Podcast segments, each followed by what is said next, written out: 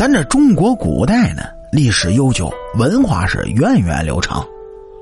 在漫长的岁月当中，古人为了让后世的我们少走弯路呢，哎，让我们过上更好的生活，可谓是费尽了心机。他们用自己人生的经历，为后世的我们呢，就留下了不少宝贵的经验。而这些经验，它最为经典体现形式，便是俗语和谚语了。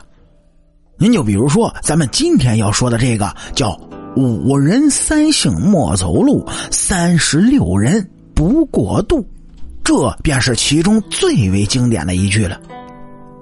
您各位也知道。这人生在世呢，谁都无法孑然一身的生活。每个人都需要人际交际，都需要和他人有所联系。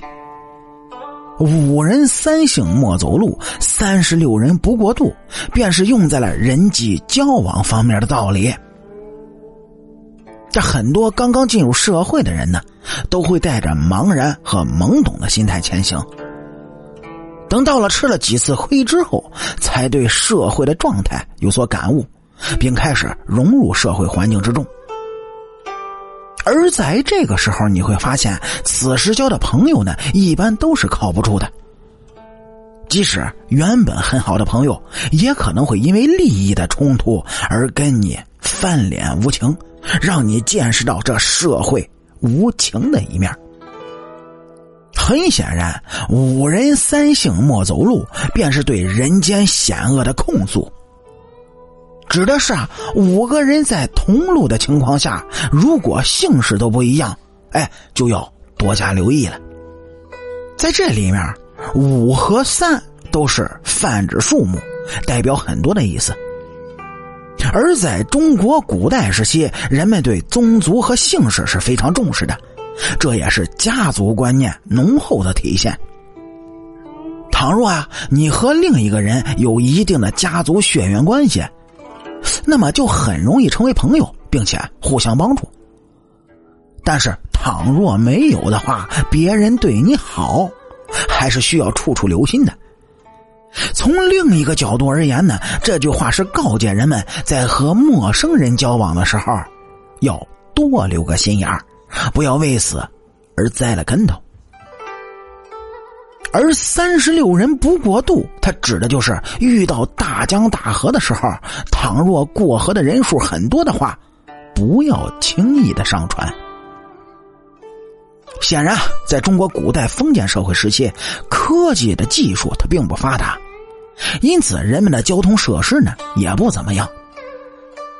这大部分的船呢。不但小，而且防护的措施还不够，因此在那个年代，自然灾害的发生就尤为可怕。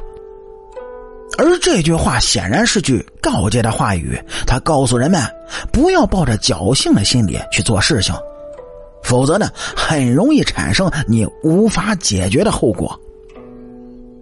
由此不难看出，哎，这即使到了今天，这句话都是特别实用的。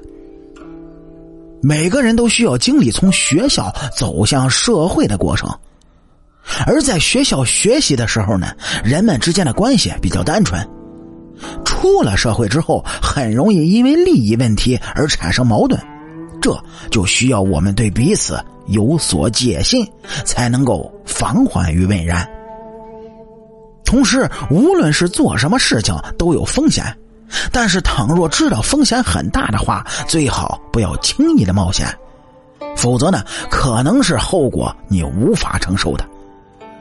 那么，对于今天咱们说的这句话，叫“五人三姓莫走路，三十六人不过度”，您各位又有什么自己独特的见解呢？欢迎来主页的评论区里，咱们共同嘚啵嘚吧。好，俗话说得好，下期咱们接着聊。